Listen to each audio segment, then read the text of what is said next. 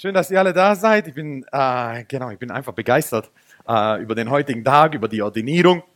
Genau, was die, was die äh, zwei noch nicht wissen, beziehungsweise was die Familien noch nicht wissen, ist, dass der Flug nach Nepal und Tibet für die morgen gebucht ist. Ähm, um dort sozusagen die äh, Missionsaufgabe zu erfüllen. Halleluja. Äh, wir haben uns noch überlegt, vielleicht nach Nordkorea, aber ich glaube, äh, da warten wir, bis sie sich die Bischofsgewänder dann gekauft haben. Amen. Halleluja. Kein Visum, kein Visum. Amen. Halleluja. Okay, aber äh, ich bin wirklich begeistert und ähm, ich will einfach ein paar Worte äh, nicht verschwenden, aber äh, benutzen, um einfach darüber zu sprechen, was eine Ordinierung betrifft, beziehungsweise was, ähm, was es bedeutet, ordiniert zu sein, was es bedeutet. Eigentlich, die, äh, das deutsche Wort ist eigentlich eingesetzt zu sein, okay? Äh, und es gibt eine Bibelstelle, lass uns zu Apostelgeschichte 6 gehen. Ich will nicht allzu viel Zeit damit verbringen, sonst kriege ich Probleme zu Hause. Ähm, letzte Woche habe hab ich ja über Lehrer gesprochen, okay? Und zwar, ich habe das richtig, wisst ihr, weil die Sache ist die, es geht nicht nur darum, was man sagt, sondern dass man auch als Vorbild wirkt. Und ich musste sozusagen als Vorbild wirken, was ein, was ein Lehrer ist. Erstens habe ich 35 Minuten mit der, mit der, äh, mit den Bildern verbracht, verbracht und danach noch 40 Minuten gepredigt, nachdem ihr einen ganzen Tag einen Workshop davor gehabt habt. Alle waren total müde, weiß ich mein so. Und so war es bei Paulus auch. Weiß ich meine, der hat tagelang hat er gepredigt. Manche sind eingeschlafen, sind vom Fenster gefallen. Okay, ähm, äh, weiß ich meine so genau. Und ich musste das einfach nur demonstrieren, was ein Lehrer ist. Okay, okay, Halleluja. Nur ich wollte es einfach nur mal klarstellen. Ähm, Apostelgeschichte 6, ab Vers 1 bis 7 werden wir lesen. Und zwar da steht: In diesen Tagen aber als die Jünger sich mehrten, entstand ein Murren der Hellenisten gegen die Hebräer, weil ihre Witwen bei der täglichen Bedienung übersehen wurden. Was, hier, was wir hier sehen ist, dass die Gemeinde damals, das ist die erste Gemeinde, wie wir wissen, in der Apostelgeschichte beziehungsweise in Jerusalem, in Israel. Und die erste Gemeinde ist einfach gewachsen. So, in der ersten Gemeinde, was du gehabt hast, waren es einfach, Jesus hat zwölf Apostel hat er eingesetzt, beziehungsweise einer ist dann irgendwann mal weggegangen und äh, Matthias wurde dann hinzugefügt durch ein Los, Halleluja. Ähm, und hier hast du zwölf Apostel, die sich sozusagen um alles gekümmert haben in der Gemeinde. So, aber als die Gemeinde wuchs, waren, waren sie einfach, ähm, wie soll ich sagen, überfordert, all das zu tun, was notwendig ist, beziehungsweise was den Menschen helfen wird. Und somit hast du hier, die Bibel spricht hier von Hellenisten und Hebräern. Beides waren Juden. Nur die Hellenisten waren diejenigen, die außerhalb von Israel in dem griechischsprachigen Raum gewohnt haben und die zu den Festen sozusagen nach Jerusalem kamen. Und die Hebräer waren diejenigen, die in Israel beziehungsweise damals in Judäa gelebt haben. Aber beides waren Juden. So, und jetzt war, die Gemeinde ist gewachsen. Und das erste ist, es entstand ein Murren. Warum? Weil gewisse Leute übersehen wurden. Und weil die Gemeinde gewachsen ist, hatte, benötigte es jetzt eine Lösung. Jesus hat nicht gesagt, hey, pass auf, wenn du wenn ihr wagt, äh, wir brauchen zwölf Apostel. So, wenn ihr wachst, brauchen wir dann das und das und das. Hat überhaupt nicht gesagt. Sondern er hat zu den zwölf gesagt, geht in die ganze Welt, verkündet das Evangelium, äh, heilt, heilt die Kranken, äh, treibt die Dämonen aus und die Toten sollt ihr auferstehen lassen. Und all das und macht all, die ganze Nation zu meinen Jungen. Zu zwölf hat er es gesagt. So, für zwölf ist das eigentlich ein unmögliches Ding. Und hier ist es passiert. Und hier, pass mal auf, bevor sie überhaupt in die Welt gegangen sind, bevor sie das machen konnten, wozu sie berufen sind, was ihnen Jesus getan hat, macht die ganze Erde zu meinem Volk, weißt zu zwölf. Und jetzt merken sie in Jerusalem, wir sind gewachsen und wir schaffen es nicht mal hier. Und sie denken, okay, jetzt brauchst du eine Lösung. Weil es gibt Leute, die fühlen sich wie so übervorteilt. Es gibt Leute, die fühlen sich übersehen. Es gibt Leute, die fühlen sich wie, wie soll ich sagen, ähm, genau, sie bekommen nicht genügend Aufmerksamkeit, weil es gewachsen ist. Und auf einmal entsteht ein Murren. Und hier die Apostel, und dann steht im Vers 2, die zwölf aber riefen die Menge der Jünger herbei und sprachen, es ist nicht gut, dass wir das Wort Gottes vernachlässigen und die Tische bedienen. So seht euch nun um, Brüder, nach sieben Männern unter euch von gutem Zeugnis, voll Geist und Weisheit, die wir über diese Aufgaben setzen wollen. Wir aber werden im Gebet und im Dienst des Wortes verharren. Und die Rede gefiel der ganzen Menge und sie erwählten Stephanus, ein Mann voll Glaubens und Heiligen Geistes, und Philippus und Prochorus und Nikanor und Timon und Parmenas. Hier habt ihr Männernamen, äh, falls ihr äh, männliche Kinder dann bekommt. Und, und biblische Namen. Und, und Nikolaus, also nicht der vom 6. Dezember, sondern der aus, ähm, vom, vom, vom 6. Kapitel Apostelgeschichte. Ein Proselyten aus Antiochia diese stellten sie vor die Apostel und, sie gebet, und, und als sie gebetet hatten, legten sie ihnen die Hände auf. Und das Wort Gottes wuchs und die Zahl der Jünger in Jerusalem mehrte sich sehr und eine große Menge der Priester wurde dem Glauben gehorsam. Was du hier siehst, ist, dass sobald die Gemeinde wächst, musst du anfangen, die Gemeinde neu zu strukturieren. Sobald die Gemeinde wächst, musst du anfangen, die Gemeinde neu, äh, äh, wie sagt man, aus, äh, auszubauen, wie was? Auszurichten. Das heißt, wenn, wenn, wenn es eine, das eine kleine Menge war, waren zwölf Apostel genug. Zwölf Apostel waren genug, um die Tische zu bedienen. Zwölf Apostel waren genug, um das Wort zu predigen. Zwölf Apostel waren genug, um, die, um, um sich um die Kranken zu kümmern. Es war genug. Aber jetzt ist es gewachsen und auf einmal war es nicht genug. Ein Mund entsteht. Warum? Weil viele übersehen werden. Und passt auf, was, was, was hier drin steht. Es steht hier nicht drin, dass der Heilige Geist die sieben ausgesucht hat. Es steht hier drin, ihr sucht euch die sieben aus, die, die, die sozusagen, die voll des Geistes sind und voll Weisheit sind und die ein gutes Zeugnis nach außen hin haben. Schau mal, es ist nicht der Heilige Geist, der hier aussucht. Es sind, ihr sucht aus, sagt die Bibel. Und Ihr diejenigen, ihr wisst ganz genau, wer sind diejenigen, die unter euch gut gelaufen sind? Wer sind diejenigen, die voll des Geistes sind? Wer sind diejenigen, mit denen ihr zurechtkommt? Wer sind diejenigen, von denen ihr seht, hey, seht, hey, sie gießen sich total aus, beziehungsweise sie, und wenn sie sich zu viel ausgießen, murren sie nicht, sondern sie gießen sich aus. Wer sind diejenigen? Und sie sagen, okay, ihr sucht sie aus, nicht der Heilige Geist. Weil die Sache ist die, der Heilige Geist hat jeden einzelnen von uns schon vor Grundlegung, bevor wir geboren wurden, hat uns der Heilige Geist schon ausgesucht. Die Frage ist nur, wie sehr wandeln wir beziehungsweise wachsen in das hinein, was Gott über uns schon gesprochen hat.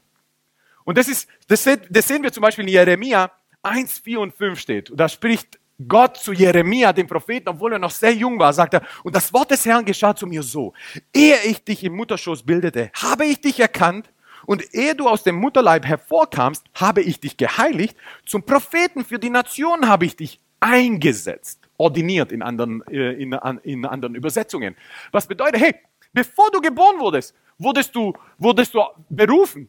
Zu was auch immer, zum Apostel, Propheten, Evangelisten und so weiter, vielleicht zum Diakon, vielleicht zum Lehrer, ich weiß es nicht, aber du wurdest bereits berufen und eingesetzt. Jetzt ist es unsere Aufgabe, ein gutes Zeugnis zu erlangen um da hinein zu wachsen, damit andere sehen, hey, pass auf, der Ivo und in dem Fall der Theo, weißt du was, es ist echt Zeit für die zwei, weil die haben ein gutes Zeugnis erlangt. Sie haben ein gutes Zeugnis erlangt. Und hauptsächlich wegen ihren Frauen, aber egal. Ähm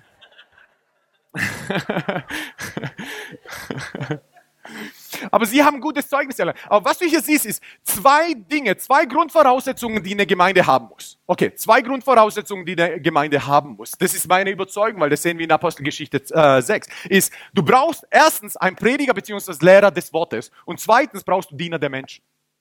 Das sind zwei Sachen, die eine Gemeinde braucht. Alles andere muss hinzugefügt werden, wenn man wächst, beziehungsweise wenn es wenn, wenn wir sozusagen uns neu ausrichten müssen. Aber zwei Dinge, die notwendig sind. Und das ist das, was die Apostel gesehen haben. Okay, das wächst hier, das wächst uns über den Kopf, aber wir können, wir können es nicht vernachlässigen, dass Menschen gedient wird. Und wir können es auf gar keinen Fall vernachlässigen, dass das Wort gepredigt wird, beziehungsweise dass wir tief in das Wort Gottes gehen und die, und die Edelsteine und die Weisheit und die Offenbarung, die im Wort Gottes ist, dass wir sie freisetzen. Diese zwei Dinge sind essentiell.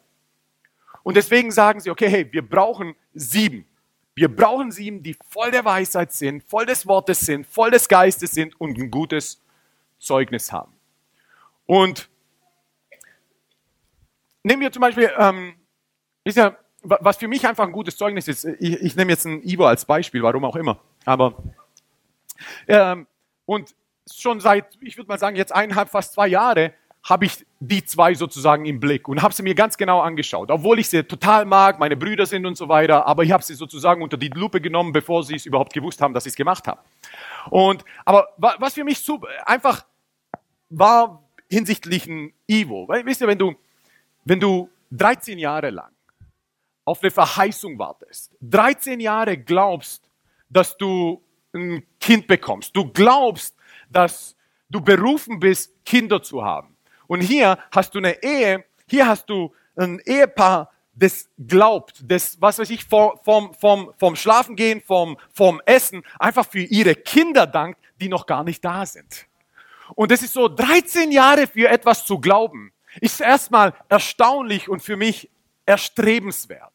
Aber nicht das, als der Noah dann zur Welt kam, war für mich sozusagen das Zeichen, hey, pass auf, die sind voll des Glaubens, deswegen, deswegen haben sie ein gutes Zeugnis. Nein, nein, nein, nein, nein sondern es gibt Menschen, die, die, die für Gott, für etwas so lange glauben, bis sie von Gott etwas bekommen, dass sie Gott nicht mehr benötigen.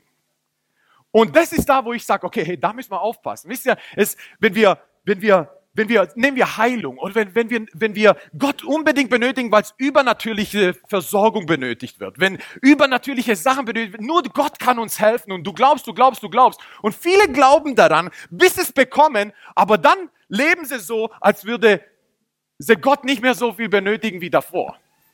Und hier haben wir ne, Ivo und Natalie, die 13 Jahre für etwas gebetet haben.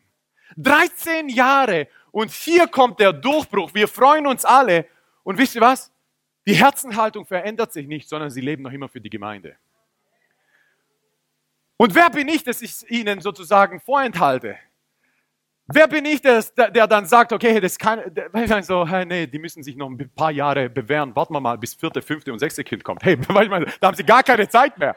Da haben sie gar keine Zeit mehr. Weißt du, so, da müssen wir Leute ordinieren, die ihnen helfen, damit sie die Ordinierung frei sind. Anyways, also, aber das sind Leute, also siehst, und für mich, Leute, die ordiniert sind, Leute, die sozusagen sich am meisten in die Gemeinde eingeben, sind Leute, die wir sehen in wie Johannes 21, 25. Das ist eins der wundervollsten Worte, die ich in der Bibel sehe, die mich festhalten, dass ich nicht nach der Ehre der Menschen schaue, sondern wirklich nach dem Lohn des, äh, des Herrn.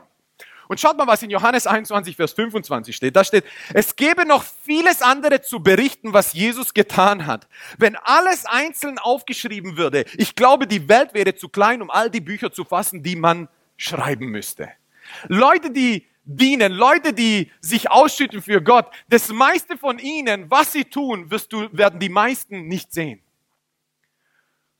Und für mich sind das Leute, die, die, wisst ihr so, heute in unserer narzisstischen, Welt, wo alles, wo alles gepostet wird und so weiter, alles Tolle, was man macht, wenn man, wenn man, wenn, wenn man einen Toten auferweckt hat, muss es gepostet werden, am besten die ganze Phase, weiß ich mein, so, damit man sozusagen die Berühmtheit erlangt und so.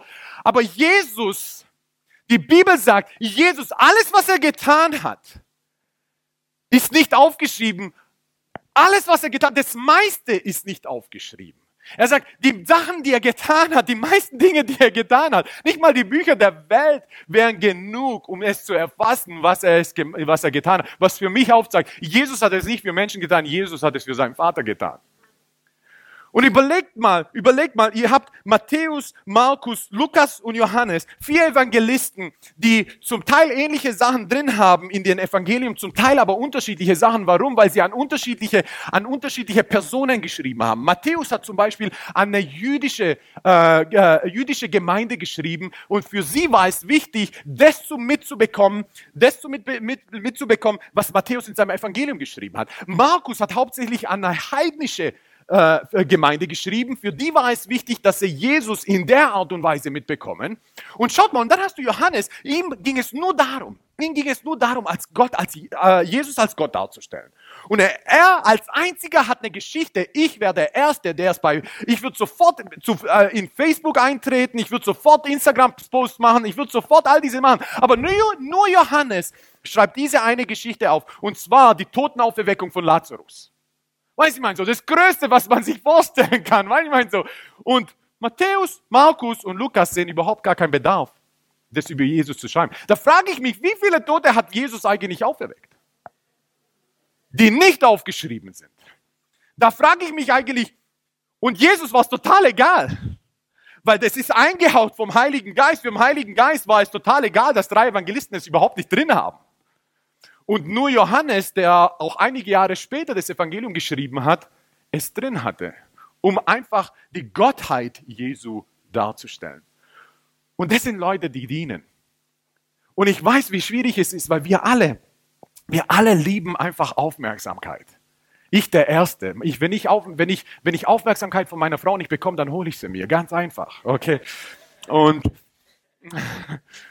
und wir lieben Aufmerksamkeit. Wir lieben es, angenommen zu sein. Wir lieben es, nicht übersehen zu werden. Wir lieben es, besonders zu sein. Und aber wir müssen aufpassen, dass wir nicht in die Falle treten, dass wir es für Menschen tun. Wir dienen den Menschen, aber tun es für Gott. Wir dienen Menschen, aber tun es für Gott. Deswegen gestern waren wir hier. Äh, ich musste dem Ivo unbedingt schreiben, weil wir haben hier aufgebaut in 52 Minuten. So schnell waren wir noch nie. Äh, noch niemand war so schnell. Und aber einfach zu sehen, die Geschwister, die hier sind und einfach die Stühle aufbauen, die Banner aufheben. Und wisst ihr was? Sie, sie, sie, dienen, sie dienen Menschen, aber tun es für Gott. Und die meisten werden es nicht mitbekommen. Die meisten werden nicht mitbekommen, dass über euren Stühlen gebetet wurde. Aber wisst ihr was? Gott wird nie darüber hinwegschauen, sondern der Lohn wird immer im Himmel aufgeschrieben sein. Und eins, was mir noch wichtig ist, ist, dass Jesus, als Jesus seine Jünger ausgesandt hat, hat er gesagt, ich sende euch aus wie Lämmer unter die Wölfe. Das ist das nächste. Das größte Gut, was die Welt hat, sind Menschen. Und ich kann mir nichts Besseres vorstellen, als Menschen zu dienen. Aber Jesus sagt, Mensch, Wölfe und Menschen sind ein Synonym. Was bedeutet, hey, wisst ihr, er sagt, ich sende euch zu den Jüngern, zu den 70 bzw. 72, sagt er, ich sende euch aus wie Lämmer zu den Wölfen. Ich, die Menschen sind wie Wölfe. Wölfe sind super interessant. Wisst ihr, Wölfe gibt es nicht in der Wilhelma. Wölfe gibt es nicht im Zoo, Wölfe gibt es auch nicht im Zirkus. Warum? Weil du kannst sie nicht kontrollieren. sie sind böse, sie sind hinterlistig, Sie sind schwer zu kontrollieren, sie sind egoistisch und sie sind egozentrisch. Ich sage nicht, alle sind so. Aber Wölfe sind in den Wäldern, sind in der Dunkelheit, manche sind in Einkaufszentren, es gibt sie sogar in der Gemeinde. Habe ich das echt jetzt gesagt? Habe ich das jetzt echt gerade gesagt? Aber das ist das, was, das ist das, was Jesus sagt. So, und trotzdem ist es das größte Gut, den Menschen zu dienen. Aber trotzdem ist es so, dass wirklich Menschen, Menschen werden euch ablehnen. Menschen sind so, Menschen lehnen euch ab, Menschen, Menschen sind oft undankbar. Menschen übersehen die Güte, die du hast und die du hineinlegst und die du ausschüttest und trotzdem werden sie, sich, werden sie dich missverstehen. Menschen sehen einen Teil von deinem Leben, möglicherweise eine Situation und denken, sie wissen alles über dich und verurteilen dich total. Und als jemand, der ordiniert ist, als Pastor, musst du damit zurechtkommen. Weil eine Sache ist toll, wenn du, wenn du als Pastor, ah, Pastor, Pastor, Pastor, lass mich deine äh, Füße salben und waschen und so weiter. Aber dann, wenn auf einmal etwas nicht passt, etwas wurde gesehen und auf einmal denkt man, man kennt dein ganzes Leben und man verurteilt dich. Was macht man da? Und schaut mal, aber Gott ist der Einzige, der alles von uns weiß und trotzdem uns berufen hat. Menschen sehen nur einen Teil von dir und lehnen dich ab. Gott sieht alles von dir und liebt dich trotzdem. Menschen sehen möglicherweise Fehler bei dir und sagen, okay, weißt du was, ich habe mich total äh, verschätzt bei ihm. Gott sieht, dein sieht deine Fehler und denkt dir, ich werde Großartiges hervorbringen aus ihm. Und das ist der große Unterschied. Das ist der große Unterschied. Deswegen ist es so wichtig, dass auch bei der Ordnierung als Pastor, als Diakon, egal, als Ältester, dass du Menschen dienst, aber es für Gott tust. Weil wenn du Menschen dienst und es für Menschen tust, dann wirst du von Menschen abgelehnt werden. Aber wenn du Menschen dienst und es für Gott tust, wirst du nie abgelehnt werden. Warum? Weil Gott dich vor Grundlegung der Welt, bevor er, bevor du geboren wurdest, bevor er und wusste er jeden Fehler, jede, jedes Missverständnis, jedes Versagen, alle schlechten Tage von dir, jede Einstellung, die schlecht ist, jede Kontrolle, mit der du andere kontrollierst, all das wusste Gott vorher und hat dich trotzdem berufen und liebt dich. Menschen sind nicht so. Menschen sind nicht so. Gott ist aber so. Und deswegen ist es wichtig, dass wir verstehen, wir dienen Menschen, aber wir tun es für Gott. Weil auch hier siehst du, dass, dass die Apostel ein Mund entstand. Als, wisst ihr was? Du müsstest, eigentlich müsstest du sagen, hey, weißt du was? Bedient euch selber. Ich meine so. so ich, weißt du, seit Wochen, seit Monaten bediene ich euch und jetzt habt ihr auf einmal ein Problem, dass ihr nicht, euer Essen nicht so schnell bekommt, dass ihr von mir nicht begrüßt werden, wie ich euch die letzten zwei Monate begrüßt habe. Seht ihr nicht, dass ich Hilfe brauche? Nein, sie sagen, hey, pass auf. Wir müssen uns, wir müssen uns aufs Wort fixieren, aber hey, wir dürfen die Leute auch nicht vernachlässigen. Und ihr Sinn war nicht, dass sie Menschen gefallen, ihr Sinn war es, dass sie es für Gott tun und Gott gefallen, aber den Menschen dienen, weil sie gesehen haben, Gott bewirkt hier etwas. Und das ist etwas, was wir einfach sehen. Ja, sie werden ausgesandt wie Lämmer zu den Wölfen, aber trotzdem im Vers 20 von, Luca, äh, von Lukas 10 steht, freut euch viel mehr, dass eure Namen im Himmel aufgeschrieben sind.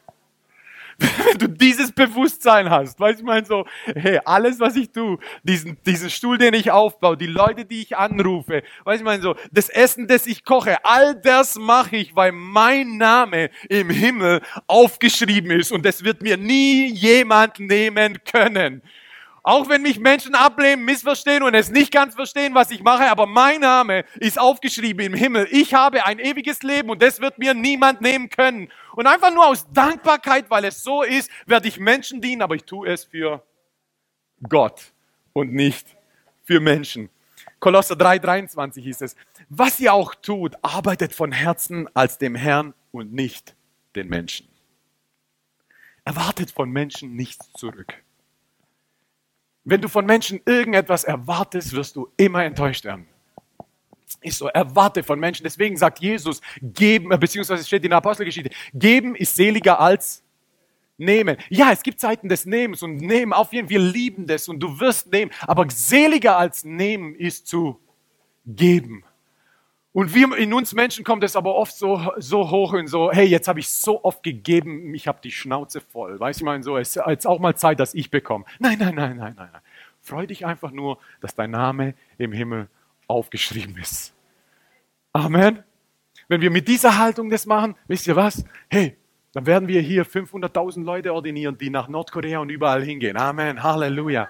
Und wir sind froh, dass wir Pioniere haben, wie Theo und äh, Ivo, die erstmal ihre Frauen jetzt noch überzeugen müssen bis morgen. Weißt du, meinen Sie, dass der Flug nicht, ähm, nein, Spaß.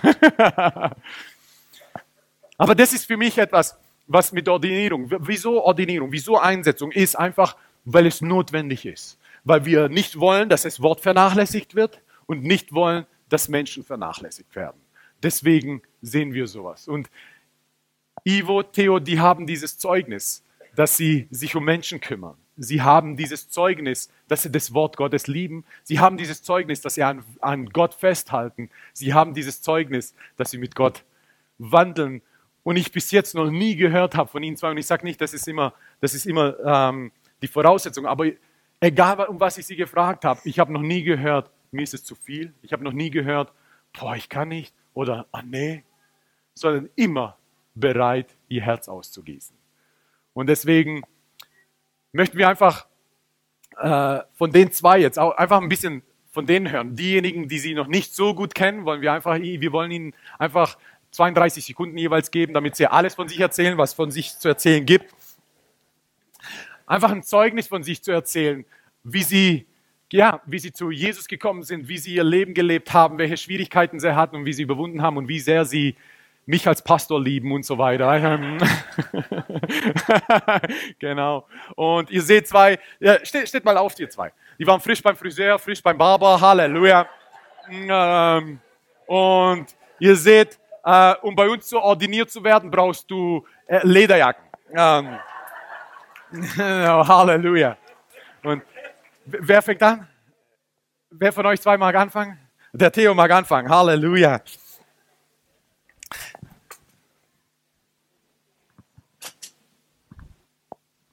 Halleluja.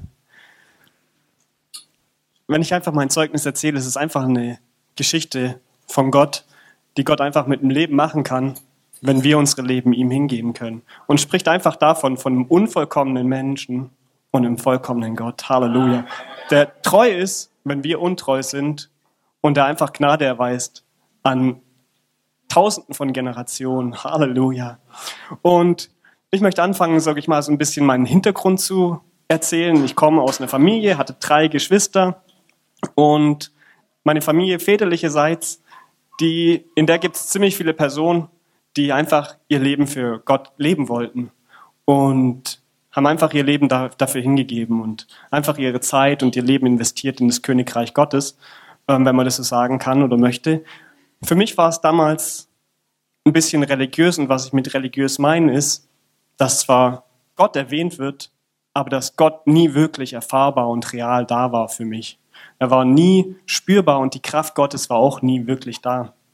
Und da komme ich her und ähm, ich war einfach in meinen Teenie-Jahren war ich immer auf der Suche nach Liebe. Ich war immer, habe immer Ausschau gehalten nach der richtigen, die richtige Freundin, weil das wurde mir beigebracht. Es gibt nur, sage ich mal, eine Frau, die man heiratet und die ist sozusagen diejenige, mit der man alles, sage ich mal, intime machen sollte und alles andere äh, eben mit an, allen anderen nicht. Und deswegen habe ich immer Ausschau gehalten nach der richtigen und ich habe einfach viele Verletzungen erfahren, viele Frauen haben mich einfach abgelehnt und irgendwann habe ich eine Freundin kennengelernt, mit der ich schon, die ich schon viele Jahre eigentlich gekannt habe, aber irgendwann hat, ist praktisch mir, sind mir wie die Augen aufgegangen und ich hatte mich in sie verliebt. Und diese Freundin, bevor ich, ähm, genau, bevor ich mit der Freundin zusammengekommen bin, habe ich einfach viele Sachen gemacht mit Kumpels. Ich bin mit ihnen abgehangen, habe mit ihnen ähm, Drogen konsumiert, habe mit ihnen Alkohol konsumiert und sage mal einfach mit den Jungs hatte ich, das war einfach ein schlechter Umgang, der mich schlecht geprägt hat der mich in schlechte Bahnen gebracht hat. Und irgendwann sagt diese Freundin zu mir, ich muss mich entscheiden, ob ich entweder sie haben möchte oder meine Freunde. Und das fand ich damals echt heftig von ihr. Ich habe gedacht, wenn, wenn sie mich liebt, dann kann sie mich sowas nicht fragen. Aber irgendwie habe ich in dieser Frage gemerkt, ihr ist es nicht egal, wie ich lebe. Ihr ist es nicht egal, wie, wie mein Leben verläuft. Ihr ist es wichtig, dass ich in, in guten ähm, Beziehungen bin. Und dann habe ich mich für, für die Liebe entschieden, habe ich gesagt, okay, ich lege meine Freunde beiseite und äh, genieße die Zeit mit dir. Aber irgendwie habe ich dann nach einer Weile gemerkt, das ist es immer noch nicht. Ich habe eigentlich nach was anderem Ausschau gehalten, nach was, nach was Coolerem, was ich einfach nicht gekannt habe. Und nach und nach, sag ich mal, habe ich irgendwann angefangen, Computer zu spielen. Am Anfang war es gar nicht interessant für mich. Und nach und nach habe ich einfach da positive Erfahrungen gemacht und habe irgendwann, hat es mich so eingenommen, dieses Computerspiel, dass ich circa sechs Stunden am Tag, jeden Tag Computer gespielt habe. Und wenn ich nicht gespielt habe, aktiv, dann habe ich mir Gedanken gemacht, während dem Arbeiten, was ich machen werde, wenn ich wieder Computer spielen werde, weil es gab so viel zu tun, so viel zu erledigen für dieses Computerspiel, es war der Wahnsinn. Und wenn ich weder das eine noch das andere gemacht habe, habe ich geschlafen und habe davon geträumt, dass ich Computer spiele. Also eigentlich meine ganze Welt war Computerspielen, war Sucht. Ich war gefangen. Und meine Freundin zu der Zeit war ganz anders. Sie war eine Partymaus. Sie wollte jedes Wochenende Party machen gehen. Disco, Disco, Party, di. Sie war einfach, es hat ja, war einfach ihr Leben. Es hat mir nichts gegeben, das war für mich nicht toll. Das hat mich nicht angesprochen, aber für sie war das wichtig. Und so haben wir jetzt, sage ich mal, zu der Zeit in unterschiedlichen Welten gelebt oder in unterschiedlichen Universen. Sie, sie für, sage ich mal, fürs Wochenende, um dann Party zu machen. Ich in meiner virtuellen Welt. Und irgendwann hat sich ihre Welt angefangen zu verändern. Sie hat eine Freundin kennengelernt, die hier in die Gemeinde ging und sie hat sie eingeladen, herzukommen. Und die war hier und hat dann immer wieder von Jesus mir erzählt. Und dann hat sie gesagt, das ist so cool da, da ist einfach Gott da und das ist einfach lebendig, das macht Spaß. Und ich habe gedacht, ja gut, schön, wenn es dir gefällt, ist es gut, mach du das. Aber für mich ist es nichts. Ich kenne Gott, ich weiß was, was von Gott. Für mich ist es nichts, habe ich gesagt. Und irgendwann kommt sie nach Hause und sie bringt, bringt Lieder mit, die Holy, Holy, Holy. Und ich denke mir so, was ist jetzt bitte los? Was soll das, weißt du? Und dann es kommt noch mit was anderem um die Ecke, sagt sie, ich möchte mich taufen lassen. Dann sage ich, wie, du willst dich taufen lassen? Du bist doch schon getauft. Als kleines Kind bist du getauft, so wie ich. Das reicht. Und dann sagt sie halt, ja, das ist aber biblisch, dass man erst glaubt und sich dann taufen lässt. Und dann sage ich, okay, wenn es biblisch ist, aber eigentlich interessiert es mich gar nicht, was biblisch ist, weil die Welt lebt sowieso nicht nach der Bibel. Und dann habe ich gedacht, aber unsere Beziehung ist sowieso nicht die beste, aber um in die Beziehung zu investieren, tue ich dir einen Gefallen und komm mit zum Gottesdienst, einen Tag vor der Taufe. und da war ein Geburtstag und ich habe die Menschen kennengelernt und die Menschen waren einfach so liebevoll, so, so tolle Menschen, so wertvolle Menschen, die mich angenommen haben. Und danach ging es los mit Lobpreis, Lobpreis. Die Menschen haben ihre Hände nach oben gehalten, die haben teilweise geweint, teilweise auch waren sie auf den Knien. Das war mir auch total fremd. Ich habe das nicht gekannt und habe gedacht, boah, was ist das hier? Aber, aber eine Sache habe ich realisiert, weil von dem ganzen Computerspielen habe ich angefangen, nicht mehr klar sehen zu können. Es war alles wie so ein Schleier, den ich vor Augen hatte. Aber in diesem Raum, wo Gottesdienst war, wo Lobpreis stattgefunden hat, konnte ich klar sehen. Seit Jahren konnte ich das nicht. Da konnte ich klar sehen. Und es war einfach so cool für mich. Und ich schaue mich um guck den Leuten zu, wie sie Lobpreis machen, weil das war für mich damals nicht so das größte der Gefühle. Und ich sehe die Menschen und ich habe realisiert, all die Menschen, die haben was, was ich nicht habe. Die haben eine Beziehung mit Jesus, die kennen jemand, der einfach, den ich nicht kenne. Und Predigt, Turboy hat gepredigt über David, wie David vorbereitet wurde von Gott, dass er Goliath besiegt, dass er, sag ich mal, gemeinsam mit Gott einfach ähm, den Löwen besiegt hat, den Bären in die Flucht geschlagen hat und dass er dann später eben den David besiegt und mit ihm und ihm mit dem Schwert den Kopf abhackt, das Wort Gottes und dass wir heute noch das Wort Gottes anwenden können, um unsere Feinde zu besiegen. Und das fand ich damals sowas von krass, weil sowas habe ich noch nie gehört, dass man die Bibel für unser tägliches Leben anwenden kann, um siegreich damit dann zu leben. Und das hat sich bei mir bis heute eingeprägt, diese Predigt. Und direkt im Anschluss nach der Predigt kam die Isa auf mich zu und hat mich gefragt, ob ich mein Leben Jesus geben möchte.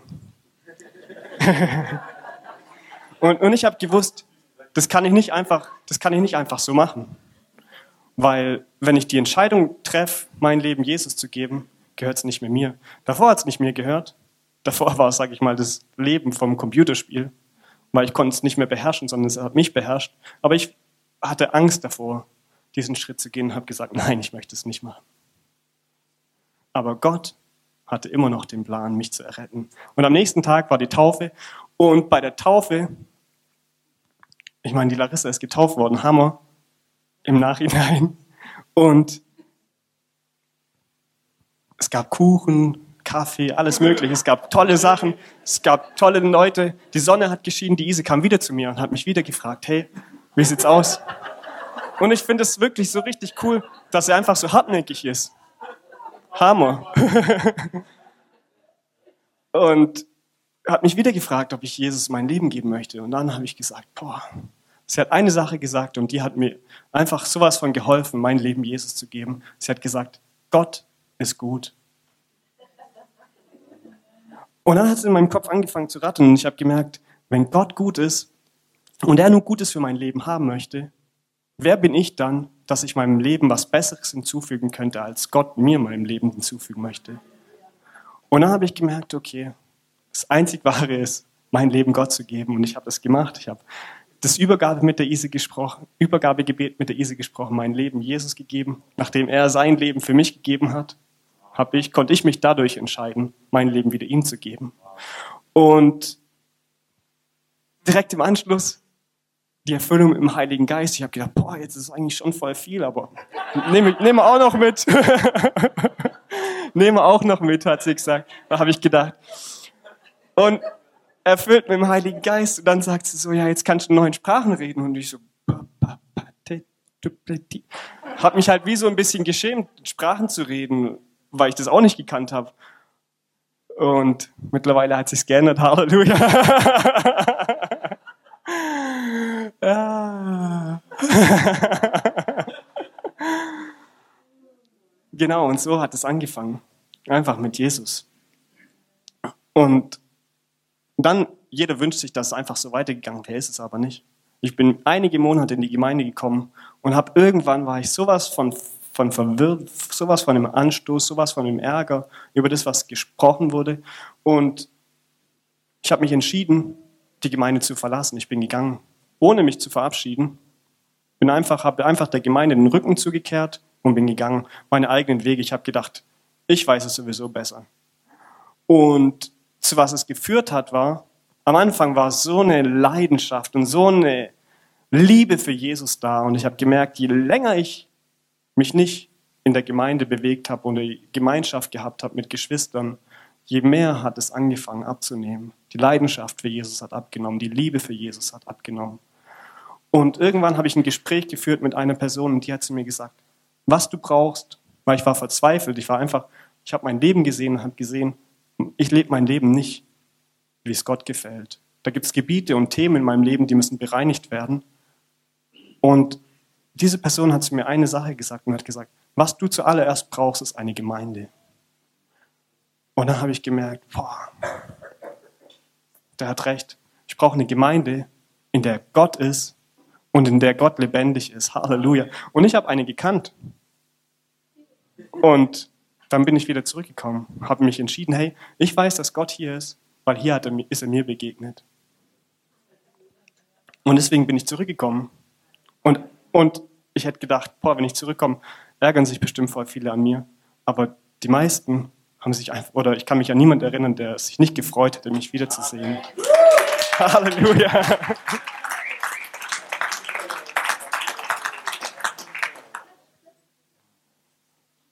Und ab dem Zeitpunkt, wo ich wiedergekommen bin, habe ich mich einfach dafür entschieden, mich, mich Gott hinzugeben, mein Leben ihm zu geben und einfach nicht, nicht an Sachen festzuhalten oder Dinge besser zu wissen, als er sie weiß. Und habe mich auch belehren lassen, habe mich schleifen lassen, habe mich verändern lassen, habe Gott an mein Herz rangelassen, was Einstellungen angeht, was, was Umgang mit anderen Menschen angeht und habe hab einfach mich verändern lassen, genau. Und jetzt heute ist die Freundin, die damals mir die Frage gestellt hat, entscheidest du dich für Liebe oder entscheidest du dich für die Welt, ist heute meine Frau. Und die Beziehung, die wir heute führen, ist nicht mehr die gleiche, die wir früher in der Welt gelebt haben. Früher haben wir in unterschiedlichen Universen gelebt, heute leben wir gemeinsam für das Königreich Gottes. Halleluja.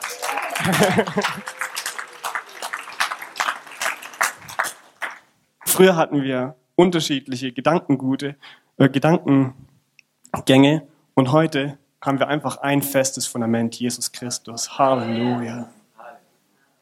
Und Gott hat uns beiden einfach zwei wunderbare Jungs geschenkt. Und diese beiden Jungs sind einfach ein Zeugnis dafür, dass Gott lebt, dass Gott heute noch lebendig ist, dass er in uns lebt. Und wenn wir ihm unser Leben geben, kann er aus dem größten Dreck, aus dem größten Schlamm, aus dem größten Müll was Wunderbares machen. Halleluja. Unser Gott ist einfach ein guter Gott. Halleluja. Amen.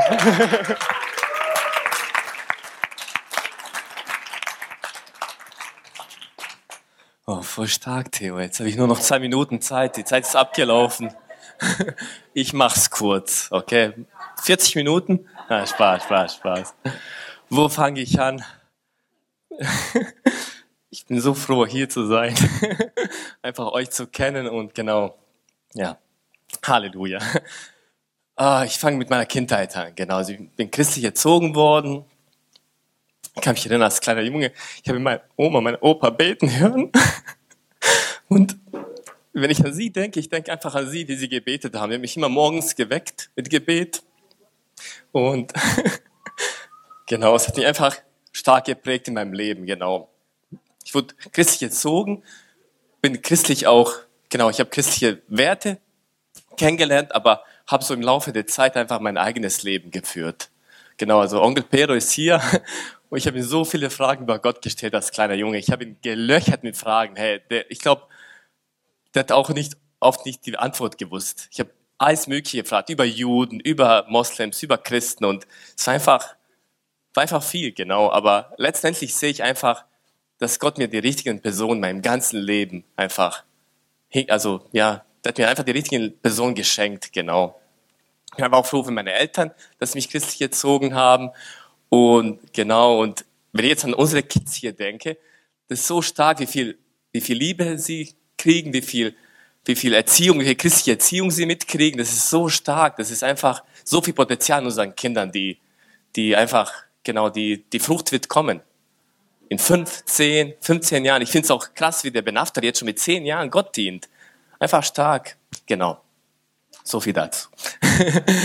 Äh, in meiner Jugend, genau, habe ich ganz viel Basketball gespielt. Ich habe so entdeckt, dass ich gut bin, genau. War auch wirklich auf dem Platz war ich so. Ich kann auf dem, auf dem Basketballplatz und das erste, was ich gemacht habe, ist, um allen zu zeigen, wie gut ich bin, habe ich erstmal gedankt.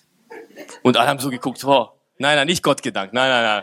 Am Basketball habe ich gedankt und bin halt so rumgelaufen. Wirklich, ich war so stolz. Und alle haben geguckt, oh, boah, der ist so klein, der kann so gut springen. Und ich so, ja, das bin ich. Es war echt schlimm. Ich war so stolz, wirklich. Es war echt. Und jetzt, wenn ich Basketball spiele, ich, ich spiele mit Habib regelmäßig Basketball. Boah, die Jungs sind so gut und ich bin, ich bin nicht mehr so gut wie früher und ich denke mir, oh Mann, früher hätte ich sie fertig gemacht. echt lustig. Aber auch da hat Gott mich vorbereitet, genau. Ich habe wirklich eine, wirklich eine super Zeit gehabt, so mit 17, 18 bei Basketball, war auch in, im Fernsehen, war in der Zeitung mit Kobe Bryant. War echt, also ich war echt gut dabei, genau. Aber es hielt nicht lange an. So ein Jahr später haben mich alle vergessen. Egal. genau, aber was ich gesucht habe, ich habe eigentlich Ehre und Anerkennung bei Menschen gesucht. Genau, ich habe einfach, bei Menschen wollte ich gut dastehen, ich wollte einfach, dass man mich lobt. Genau, aber ich war trotzdem innerlich irgendwie leer. Wenn ich alleine zu Hause war, habe ich oft sonntags, sonntags einfach, ich habe ich habe hab mich gelangweilt, ehrlich gesagt, weil ich einfach, da war nichts zu tun, wir haben kein Spiel gehabt, schlechtes Wetter, ich konnte nicht rausgehen zu Basketball spielen. Ich habe mich, wie gesagt, ich habe mich gelangweilt. Genau, es war einfach wie eine Lehre bei mir. Genau. Und ich, Theo, der hat so viele Sachen gesagt, es sind so viele Parallelen bei uns. Ich habe auch jemanden kennengelernt, die Natalie. Dieses Jahr sind es 20 Jahre her. Brutal, hey. Boah. Vor 20 Jahren. Also ich bin echt jung. Nein. Aber ey, das Interessante war, ich habe sie kennengelernt. Sie hat mir sofort gefallen, aber sie war eher so, ja, so gechillt, so, hey, was geht? Ich war halt vor der, ich war voll der Hibbelige, ich war halt so unter Strom und genau eine nach der anderen geraucht, genau, es war echt schlimm. Aber Gott hat auch da seinen Plan gehabt, genau. Wir haben es drei Jahre später getroffen und hat nur von Jesus erzählt. Und ich denk, da habe ich gedacht, hey, ich lebe doch christlich, ich gehe doch jeden Sonntag in die Kirche und schleppe auch noch andere Leute in die Kirche, weil ich habe gewusst, bei Gott gibt's eine Lösung. Ich habe nur nicht gewusst, wie die Lösung aussieht. Wirklich, ey. Ich habe meine beste Freundin damals mitgeschleppt in die Gemeinde. Ich habe gewusst, okay, sie hat Probleme, sie braucht Gott. In der Kirche, ja, das, das, ist, das ist gut für sie, ja. Sie ist mitgekommen, aber sie hat sich nicht verändert. da hat irgendwas gefehlt. Genau, so war es auch bei mir. Nata hat mir von Jesus erzählt. Ich habe gewusst, okay, sie ist jetzt anders. Sie sieht noch besser aus wie vorher. Sie hat mir immer schon gefallen, genau. Ich habe mich auch um die drei Jahre, wo wir uns nicht gesehen haben, habe ich, ich habe mich um sie bemüht. Ich habe ja Liebesbriefe geschrieben, ich habe sie angerufen, aber die Briefe waren anonym. Ich habe mich nicht getraut. bei jeder anderen habe ich mich nicht getraut, aber nur bei der Natalie nicht. Schlimm, ey. Okay. Und was macht die Natalie? Sie nimmt mich mit, mit zu so einer Veranstaltung, so wie die Larissa den Theo. Und der Onkel Pero hat ja auch den Weg vorbereitet für mich. Ein Jahr zuvor hat er mich zu so einer charismatischen Veranstaltung mitgenommen und da habe ich auch mir vorgenommen, ich werde besser. Ich werde, hm, ich schaffe das alleine. Hm. Ich schaffe das. Eine Woche später war ich wieder der gleiche. und das Interessante, in diesem Jahr, wo der Onkel Pero mich zu der äh, Veranstaltung mitgenommen hat, in diesem Jahr war in unserem Dorf, wo ich unten in Bosnien-Herzegowina aufgewachsen bin, da war so eine Veranstaltung. Eine charismatische Veranstaltung, wo über den Heiligen Geist und über viele geistliche Sachen gesprochen wurden. Und da hat auch Gott irgendwie einen Weg vorbereitet. Dass genau in meinem Dorf so eine Veranstaltung stattfindet. Auch interessant, einfach wie Gott gut ist, genau. Und die war nämlich heilig, viele kennen sie, die war auch damals in meinem Dorf und hat da mitgewirkt. Das ist krass, einfach wie Gott, wie Gottes Pläne. Bosnien-Herzegowina ist so groß und die kommt genau in mein Dorf. Und der Tomislav war auch dabei. Auch ein Freund von uns, genau, jetzt, also war Pastor, genau. Okay, was mache ich an dieser Veranstaltung? Ich gehe mit, nicht wegen Gott, wegen Natalie natürlich, hallo. ich bin echt ehrlich, ich bin ehrlich. Natalie, ich war einfach verblendet. Natalie, hey.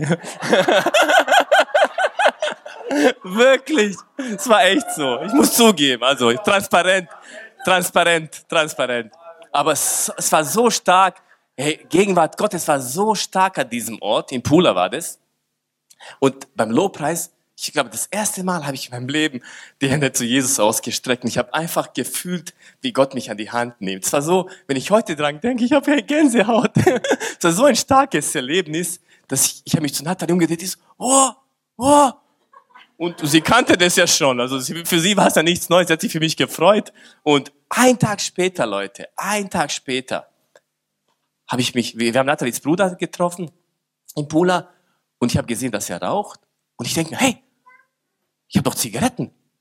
Und erst da ist mir aufgefallen, ich habe einen Tag lang nicht geraucht. Gott hat mich so erwischt, dass ich es nicht mehr gebraucht habe. Das ist so stark, so stark. Gott ist so gut. Amen, Amen. Und ab da ging es eigentlich nur bergauf mit Gott. Ich habe einfach so coole Leute kennengelernt. Ich habe ganze Zeit in meinem Leben immer so eine Clique gesucht. Ich habe immer dazugehören wollen. Sei es beim Basketball, sei es in der Schule. Es hat nie richtig geklickt. Ich war immer irgendwie Entweder war ich komisch oder die waren komisch, ich weiß es nicht. Eine Seite war komisch. genau. Aber da habe ich einfach Freunde getroffen und mit denen bin ich bis heute richtig eng. Das sind meine, das sind wie meine Geschwister. Das ist so, wir haben so eine starke Bindung und ich bin so froh einfach, dass ich genau, genau diesen Weg eingeschlagen. Ich habe so viel Wunder Gottes gesehen. Wir waren, glaube ich, ein Jahr später bei Benny hin und auch vor deinen Augen stehen zwölf Leute aus den Rollstühlen. Wir also, boah, baff. Oder wir haben auch gesehen, wie Tote aufge aufgeweckt werden. Wir haben so viel cooles Zeug mit Gott erlebt, dass ich mir sag, das davor, boah, hey, das ist ja langweilig gewesen. Mit Gott leben, das ist ja Adrenalin pur. genau. Und ja, heute stehe ich hier. Und das Lustige war, ich habe ja gestern mit Natalie so ein bisschen geredet, was ich so heute sagen werde. Als kleiner Junge war ich Kuhhirte. Jetzt darf ich seine Schafe weiden. Hammer, Halleluja.